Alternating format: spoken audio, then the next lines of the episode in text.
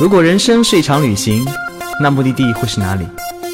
你可以选择带着疑问留在原地，也可以有多远浪多远。本节目由全宇宙最会玩的稻草人旅行推出，我们有超奇葩的年龄限制，只做年轻人的小团队旅行，坚持路线原创，百分之八十五以上的队员来自于朋友推荐。关注稻草人旅行，和我们一起出发，爱上这个世界。欢迎收听最新的一期《有多远浪多远》，我是道哥。话说，经常听我们节目小伙伴应该会发现，道哥特别喜欢做一件很有意思的事情，那叫徒步。为什么呢？因为徒步过程当中，你可以减肥，嗯，虽然很容易长回来，你还可以在过程当中，尤其那种很孤独的时候，你会跟自己对话。而且对话的时候呢，你会听到自己心心中很多的声音。在那种大风大景的状状态下的话，其实走路的那种安宁是内内心很少能在城市当中发现的平静。呃，我们还会经常讲到一个目的，就是尼泊尔。我记得已经有四五期节目跟尼泊尔有关了吧？所以今天我们依然会讲起尼泊尔徒步的故事。当然，今天的两位嘉宾是主动请缨的，他们特别想分享分享他们在徒步路上发生的一些好玩的事情。我们的一位就是偶尔来做客的胖草阿池，呃，大家好，我叫阿池，胖草什么字就从脑袋当中删掉吧。那个下一位是我们美丽客人的第一次来做做客的虎牙，大家好，我是虎牙虎牙来聊，那第一次来做客感觉怎么样啊。其实坐在这个位置也是超紧张的啊。为什为什么要紧张？我们不是喝的小酒。来来来，干杯！那个，我们经常会在那个傍晚的时候，或者天黑了以后，坐在我们一个昏暗的录音室里面，然后喝着小酒啊。今天我们带来了领队给我们带的一瓶 tequila，哇哦，我们越来越高级了。从以前的啤酒到今天那个小编给我们准备了葡萄酒，到现在换成 tequila，真是不醉不归的感觉啊！哎，所以，嗯，为什么会选择徒步呢？以我来说的话，哎，其实我是真的是一个徒步小白，选择徒步是因为。还有假期时间比较多，由于我们的尼泊尔路线 Into the Wild 的这么高性价比，我是先参加了这条路线，去走了这个路线，走完之后说，呃，直白就是我真的没有走爽，对。因为我们的小伙伴都超级厉害，我们每天下午两点钟就到了住宿点休息，然后觉得啊，徒步好像应该是像我之前那次三天走七十公里，应该每天从早上走到晚上这个感觉。其实尼泊尔徒步的节奏很舒服，在于就是你每天早上可能起得很早，没人打扰你，在阳光，你慢慢走入阳光的感觉，一点点然后温暖在你身上开始蔓延开来，然后走在里面有一点小流汗，到了中午吃个饭，下午就到了。对，到了以后无所事事，坐在阳光里面等着阳光一点点从雪山后面落下去，然后开始放着音乐，对，放个音乐在那喝个小酒，聊聊天，睡觉。其实每天这样节奏，这才是徒步中该有的那种状态。可能虎牙太期待的是那种虐，对对，他又能力太强，没有被虐到，所以觉得我们那条 Into the Wild 可能走的太太轻松了，是 非常轻松。挑战 EBC，我必须要说一下，这只是对他来说，对对对，小伙伴不要轻易报名啊！你每天要走那个那么十几二十公里，还是走六七个小时的啊？对啊，然后就是因为这么结束之后，因为假期也很长嘛，所以就被阿池给安利了，说你要不要就去走一下 ABC。但是我当时也有很多很多的困惑，因为我是一个人去放假的，有点担心自己一个人到底能不能完成这个项目。但后来下定决心了，因为啊，我在加德满都找了一家酒店住宿嘛，然后那个酒店老板长得又很帅，然后我跟他聊天，知道他有一家自己的旅行社，他可以帮我搞定机票，因为从加德满都到卢卡拉你要小飞机飞过去嘛，帮我搞定机票，还可以帮我找到向导，就一切都帮我都可以帮我快速的搞定。那我就说，哎，那就走吧，你帮我订明天的票吧，然后就就这么轻易的决定了。对，哇哦，阿池，你是如何？完成去年的壮举的，因为对我来说最大的困扰就是那个小飞机。啊，我知道，大家都知道，道哥，嗯，道道哥最怕的就是卢卡拉的小飞机。其实我当时准备去走 EBC 的时候，也并不是经过详细的规划的，基本上也是一个说走就走的一个行程。因为如果说要细想 EBC，你可以要看的攻略也好，做的准备也好，去规划的行程也好，都出去耍就是很难穷尽的。但当时。呃，我到了加德满都，然后我有这个时间，啊，我之前并没有提前订票，但是我当时就想，哎，要不然就去吧，我就真的就是一时冲动就去了，然后我就直接在，呃，我当时住的酒店也是跟虎牙一样，就订了一张机票，我就过去了。当时我连向导和背夫都没有，然后而且我那个时候甚至不知道我大概要走几天，我是走到那条路上，我就是从卢卡拉的机场下来之后，然后遇到了一个跟我一样，就是独侠、独行侠一样的那个一个一个大一个国外的一个哥们儿。然后我跟他聊起来之后，他之前曾经走过 EBC，我聊着聊着，然后就问他的这个经验，他说他当时在九天就走完了。我说哦，那 OK，那我差不多也行，啊，就是这样子，特别特别的。呃随意，但是其实 EBC 这条路线，就是我不知道小伙伴们是不是都很了解啊？但是它是它全称叫 Everest Base Camp，就是说你走向珠峰大本营的这一条徒步路线啊。因为珠峰大家在中国叫珠穆朗玛，在尼泊尔叫萨嘎玛塔，在西方人就叫 Everest 啊。那么这条 EBC 的路线是，其实它有好多种走法，但是我们常走的是一种折返路线。但折返的时候，呃，一般来说我们推荐就是不是那么专业的人，十四天左右啊。但是我们个人觉得，如果你是一个有徒步经验的人，然后有去过高原经验的人，可能你大概在十天、十二天之间走完。啊，如果你是一个徒步高手，然后又追求速度，其实大概可以在七八天左右走完。虎牙，你这次走了几天？啊，我走了九天，呃，虎牙已经很厉害，我大概比他我多我多两天，多天嗯，多一天，对。放我估计十九天吧。啊，不会不会不会，因为我走那个安达普兰纳环线的时候，在有个住四千五的地方，我就睡不着觉了。然后我记我记得那个 EBC 好像有两三晚是在五千米以上的海拔吧。呃，没有，只有，啊，有一晚五千，有一晚有一晚最高的那一晚 g r a k a Ship 那一晚是对五千三百多米的海拔，那一晚比较高。其实当时池哥鼓励我说要走的话，就是说你到了加德满都去买张地图，然后你就可以走了。对，我就是这么安利人的吗？对 好不负责任，真的是、啊，那么高原。好吧，好吧，但我觉得，因为虎牙他自己确实对高原很熟嘛，然后他也确实有这个能力，而且他他说他在 Into the Wild 这条路线当中走的非常非常的轻松，所以我觉得应该可以没有问题。所以这里不是特别推荐小伙伴们什么准备都不要做，就冲动的冲上高原啊，因为高原反应还是蛮严重的。阿池，听说你在第一次的时候高原反应就很严重，呃，其实这个事情对我来说也算是一个小教训，嗯因为当时我觉得如果我正常去走，不追求速度啊，就可能也还好，没有问题。因为其实，在当地有一个建议是你住在它它这一条路线当中有好几个住宿点，其中有一个大概呃三三千多米左右的海拔的一个。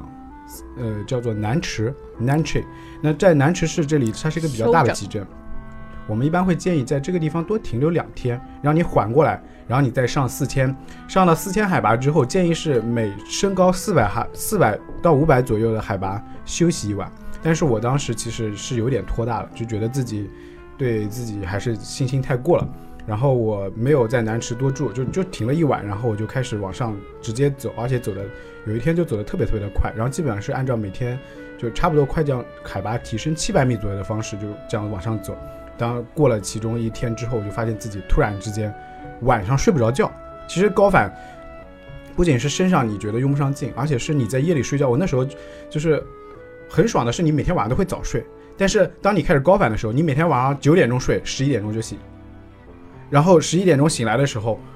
就在那样一个破，就是他那种 T house 其实都很小啊，就房间也很很简陋啊，你对着那个简陋的天花板，然后整夜整夜的睡不着，就处于一种迷幻的状态。我那个时候天天在，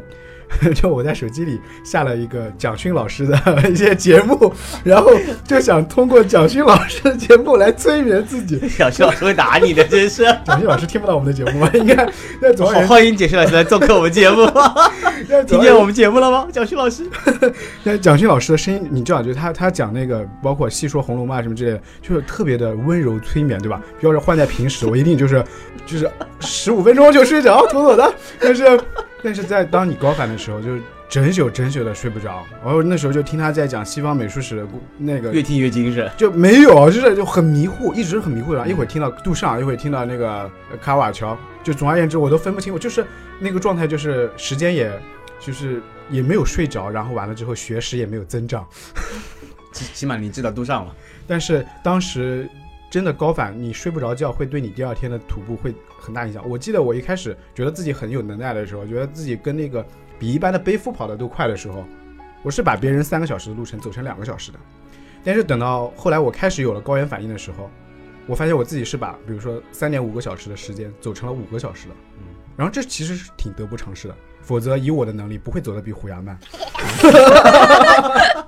所以你想，这是你的关键点吗？其实当时我们去走那个徒步的时候呢，也是走高原徒步那条线，它全程只有一个最高五千三百多米的垭口，住宿最高点四千五百米。我当时觉得我还是可以的。后来我们在加德满都的时候呢，就有跟呃旅行社的那个向导聊天，他会根据我们的身体状况做一个很详细的规划，告诉我们在哪个地方应该停留多长时间，应该做什么样的拉练，应该做什么样的适应。其实这这是对你自己负责任对的对的嗯，因为它本身并不是一个沿路没有就不需要不需要重装，也沿路都有村子、有补给、也有医疗站的情况下的话，他也希望你自己对自己身体负责任。对的，我觉得其实你更多需要的是经验足够的情况下，你才能根据自己的能力，然后去做这样一件事情。其实我们一路上遇到有独行侠，但是人家往往是有很多很多年的这个徒步经验。然后，所以这次虎牙，我是去年呃十十月三十，十月三十号去走的这条徒步路线，然后虎牙是今年十月三十。十，月三十号走的这条路线，所以当当当他就就是我当我跟他说，我建议你可以去走 EBC 的时候，但我就就千叮咛万嘱咐，你一定要雇一个背夫，就跟着你。对，就是他前面一直跟我说的说辞，就是你一个人 OK 的你就走吧。然后突然间有一天我在微信里收到他的消息，告诉我没有向导，有多么一篇文章说是没有向导就发生了很多事故，然后说让我一定要请一个向导。嗯，然后就后来就听从他的嘱咐吧，然后就请了一向导，然后就开始走了。走的过程应该发生了很多好玩的事儿吧？因为一个人一个人旅行，往往是各种各样的事情都会发生，事故也会发生。以我来说，我有另外一个困难，就是我其实英文很不好，我也这是我之前在走的时候一个很大的担心。但是想着来都来了就走嘛，然后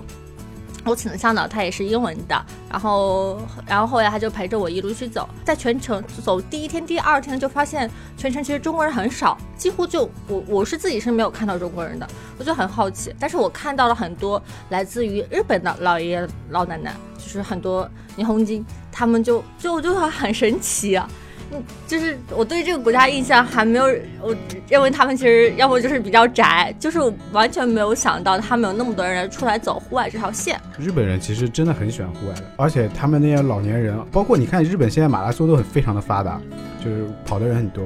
然后我最近还看到一条一一个一本书，是一个日本男孩子用了整整三年的时间徒步走完丝绸之路，从西安一路走到罗马，没有搭任何车，就是我觉得日本人在这个事情上也很极致。对啊，所以我我，但是我出读的时候，对啊，对，见识比较少，所以就没有见过啊。然后第一次，我记得有有一天晚上，我在住宿点，然后烤着火嘛，然后就看到旁边一个亚洲面孔的，然后就跟他聊天，然后发现啊，虽然英语也比较好，不不好也能尬聊一下，然后发现他是一个来自于霓虹井日本的老爷爷，然后就在问他，呃。他就说他已经七十多岁了，然后这次反正也是因为没有工作，所以就是退休了嘛，然后时间比较多，所以就规划来走。然后我问他走的路线，就大家都知道我们走的就是直上大本营往返的。然后问他他是要走一个大环线，三沟四垭口那条，那条对于普通人来说，也许都要走个二十天左右吧。然后他说他给自己留了三十天的时间，毕竟年龄在那儿嘛，所以他就说我慢慢走，我总有一天会走到的。而且我更佩服他，就他就完全没有请向导，也没有请背夫，就是自己一个人背着大包去走。这还很危险的。高 Q 穿越其实有好几个地方是，呃，就它那个垭口海拔都已经很高了，而且周围其实走的人少的。哦，这条路线其实我当时走的时候也听说，听听跟别人交流，我也曾经考虑过，但是实际上我觉得以我自当时的情况，我都不敢去走的。但是他就特别也特别认真，其实你可以看出来他准备很多，他那个小地图上都写满了。然后他看到了就是那些是向导的人，他就会主动去问他们这个地方有什么该注意的，就特别棒。然后对于我来说，我当时看到他，我就觉得啊，当时我来的时候我有什么好纠结的？像这种老爷爷都可以走的路线，我们这种小年轻有什么不好走的？毕竟身体上还是有优势存在的呀。小年轻们现在宅家里宅多了，很多的身体素质远远不及很多经常锻炼的老爷爷老奶奶们。是的，但是有些事情你在你年轻的时候不做，你会一拖再拖，你就不知道这个节点在哪所以，里。其他放下手机啊，那个多跟世界拥抱拥抱，多出去走走啊。放下手机怎么听节目，老大？嗯，那个呃，戴上蓝牙耳机。其实我当时走的时候也遇到了，就是年纪很大的老爷爷，还有呃大姐姐。嗯，当时我遇到的是一个美籍的华裔的一个老爷爷，七十五岁，还有一个台湾的一个我我管她叫大姐吧，不太好，呃或者叫阿姨好了。我们中国台湾的大姐姐，阿姨阿姨阿姨阿姨。然后我们当时呢是从就是其实我已经已经是高反了，然后我已经走完了卡拉帕塔那个黑黑岩峰，然后已在下山的过程当中，我心想下山，我虽然高反，但是我应该要慢慢的好起来嘛。但是我在下山时候遇到这样一个那么大年纪的老爷老爷爷和一个老奶呃一个大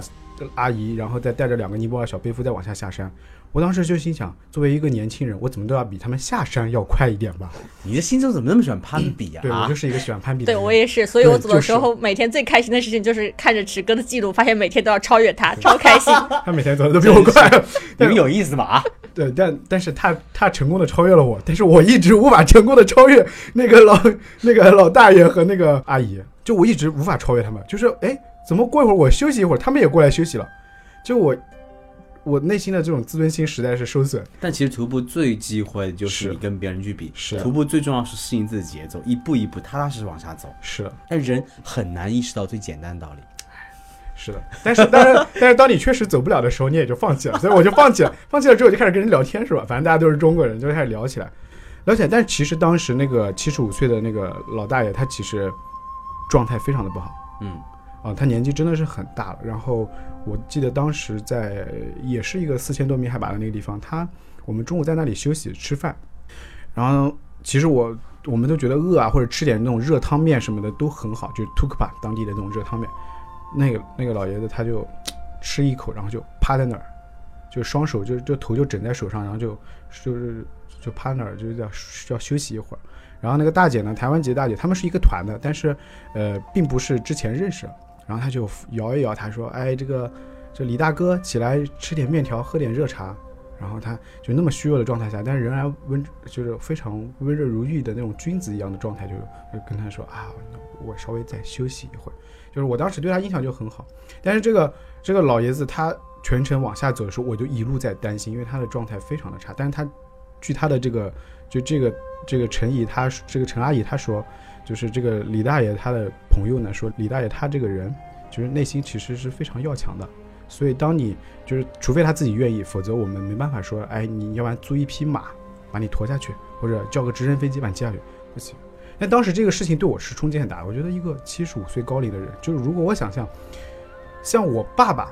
啊，大概就是五十来岁，不到六十岁这样一个年纪，他去走 EBC，我内心可能也都很不放心。我无法想象一个七十五岁的这样一个高龄的这样一个人去走 EBC 的时候，他家里面人是怎么能信任他的。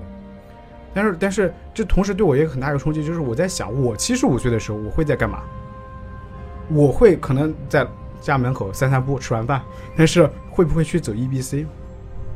这件事情对我冲击真的很大。我觉得人的潜能无限的，你现在想你以后的生活，你想不到的，只有你真的到那一刻，你才会知道你那一刻在做什么。很有可能你在冒更大险呢。我希望是这样的，就是但是你会发现，其实当我父母辈啊，就大陆里面的这些人，呃，年纪大的人，大家可能就这种所谓的挑战自己或者探险的这种欲望都不是那么的强烈，包括年轻人其实都也有一点点，大家还是在做着自己习惯做的、喜欢做的、擅长做的事情，但是真的迈迈出去那一步去做你没做过的事情的人是很少的，或者有危险的事情，就七十五岁你去走个 EBC，说句实话，就在我见到这件事情之前，我是不相信的。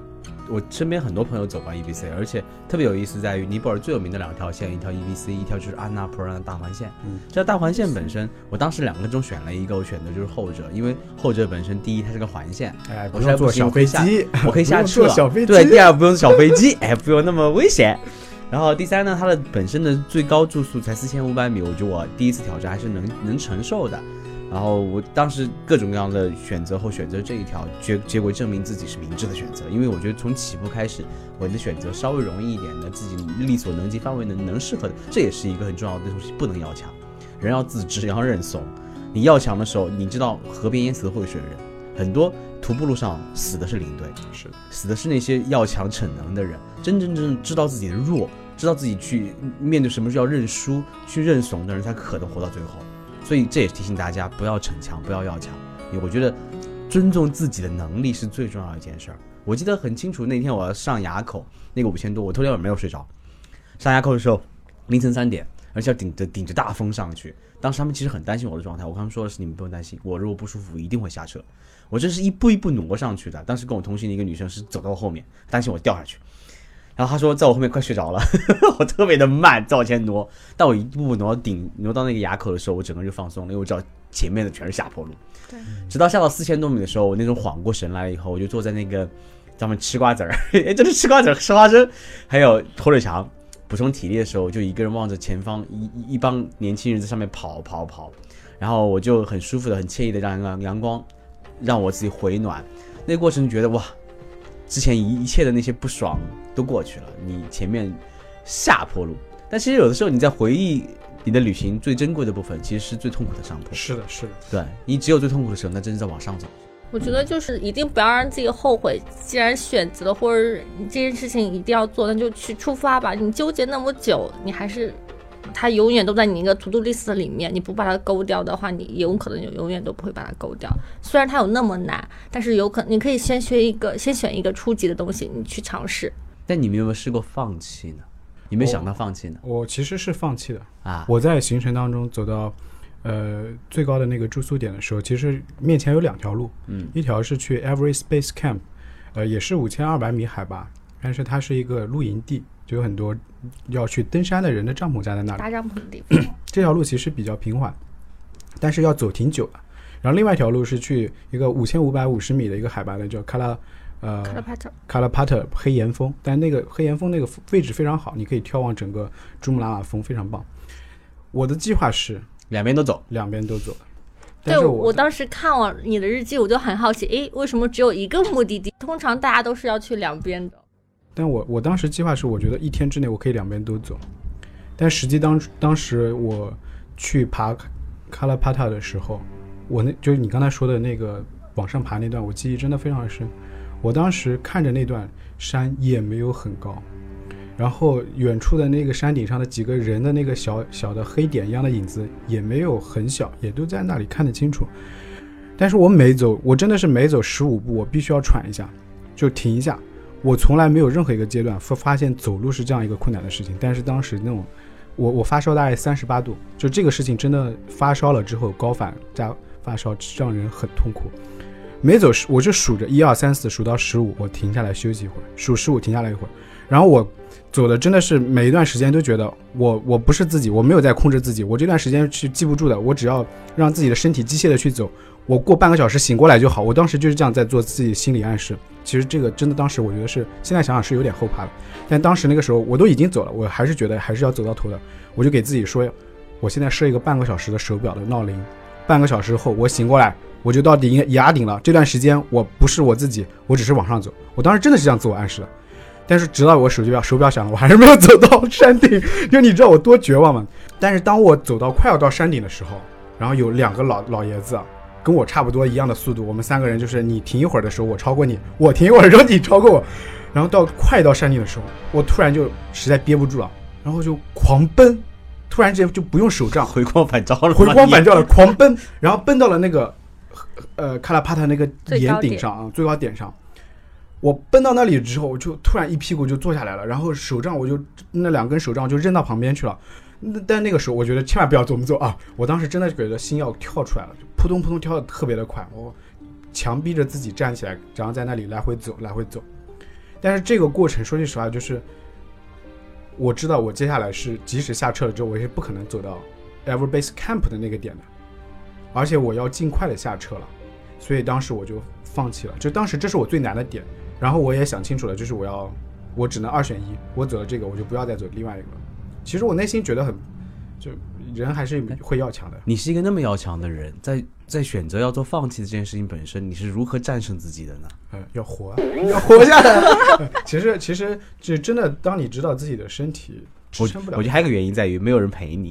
你这么要强的人，一定要把别人比下去的家伙，如果你自己跟自己在一起如果可以容忍自己。道哥在我旁边，对，那我就死也要走下去。我们俩就比着谁先死，是吧？哎呦，天哪，我们俩还能好好相好好相处吗？我啊！们我们相处挺好的，相处挺好的。我突然想到一个关于坚持跟放弃的故事，就是呃，大大家如果了解稻草人，我们有一个小的徽章叫放牌儿。我们我们到第十代了，每年上面会更新一个跟今年有关的一个人物，这个人物代表着我们这一年的精神。其实我们这几年都什么放出激情、放出梦想、放出善意，有很多很多激血、激情的故事。但有一年，那个故事其实非常非常的简单。就我们曾经有一条野长城徒步，那时候徒野长城还可以走，还有一个很很酷的剑扣，那地方是可以爬上去的。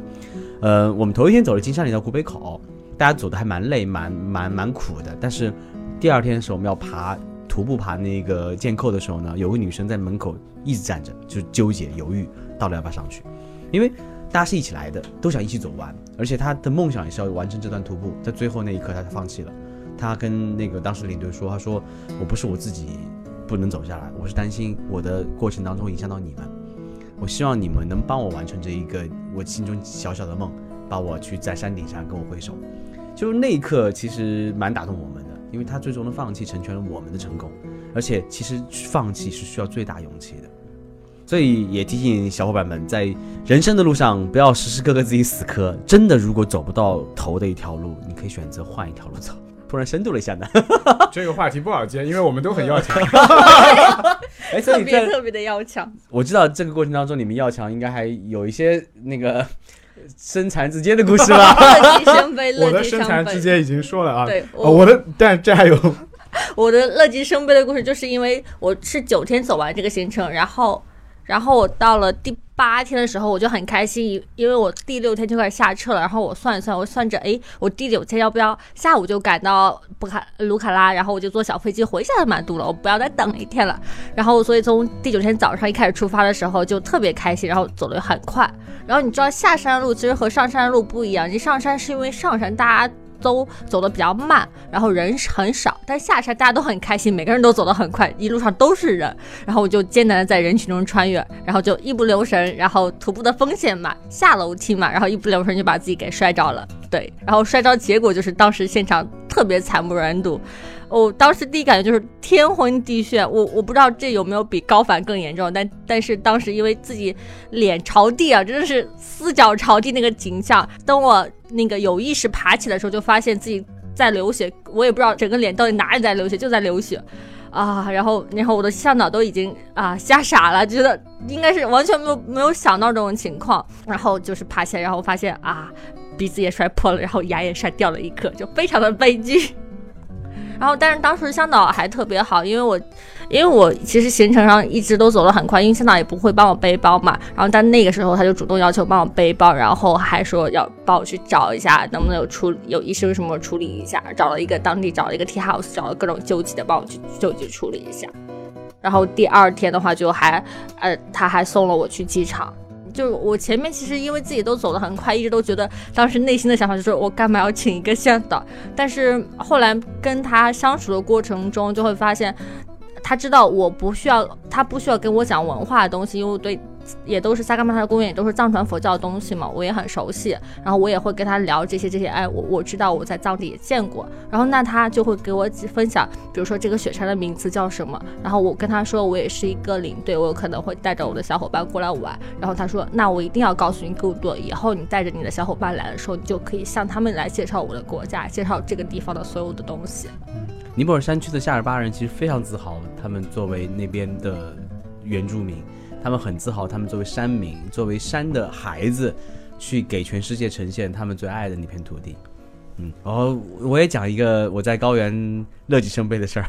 走着走着，我我比你没你惨，但是呢，我也是特别在一个很高四千多米的湖边走，走着走着，那个那天下雨很滑，然后我又不想让自己的脚踏进泥里，于是我就开始在那个石上跳，一不小心一摔，嘣的一下。就整个脑袋全部掉进了一堆牛粪里，还好没有伤到什么牙齿，因为牛粪保护了我。味道实在是不太好啊，干了还是没干？没干。哇，那真是惨不忍睹啊！好吧，往事不堪回首。其实徒步路上真的是有各种各样的。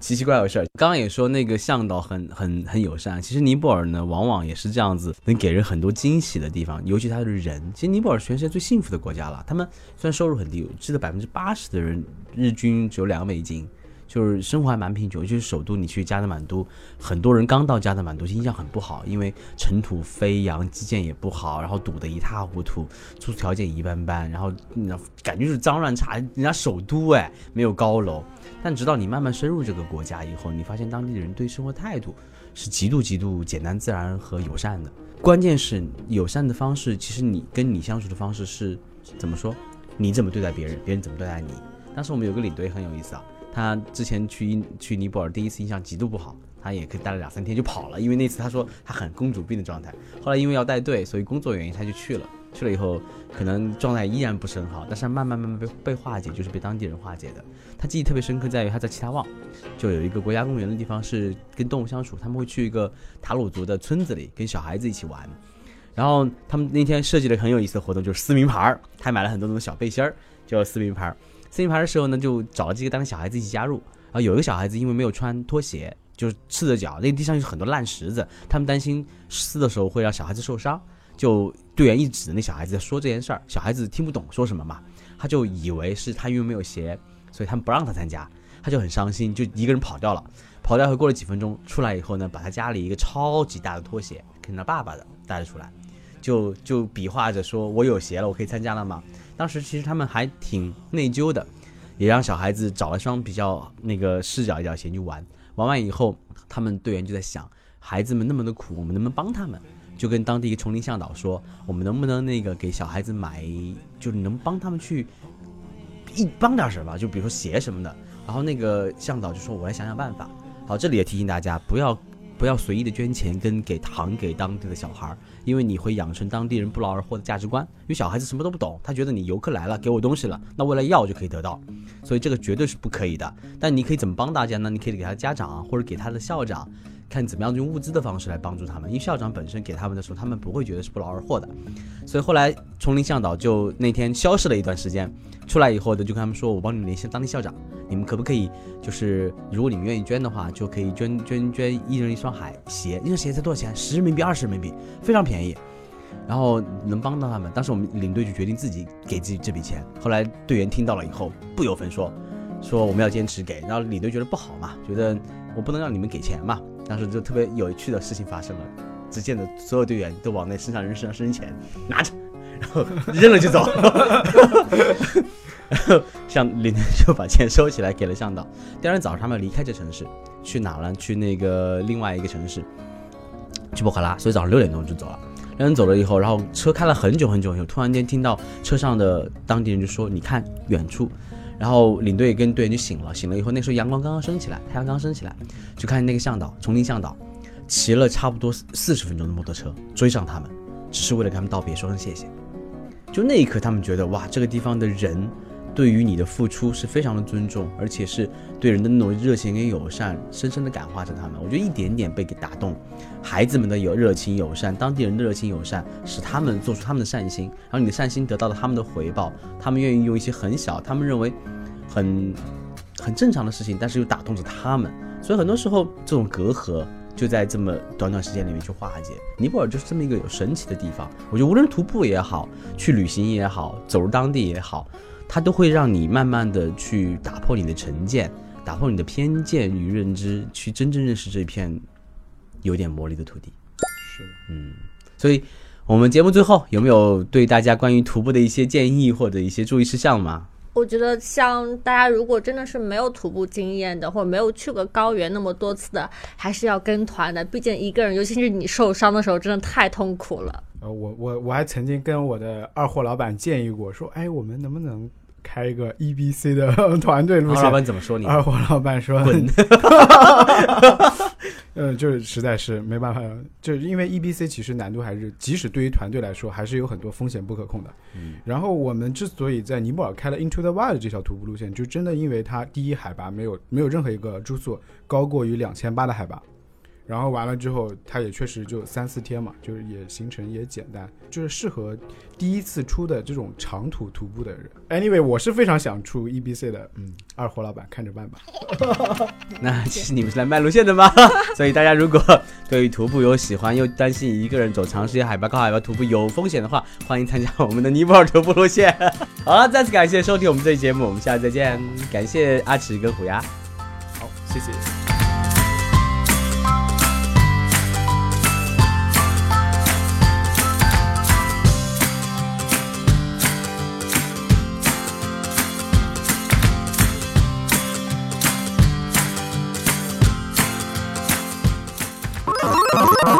请搜索“稻草人旅行”，和我们德艺双馨、颜值出众的领队一起出发，爱上这个世界。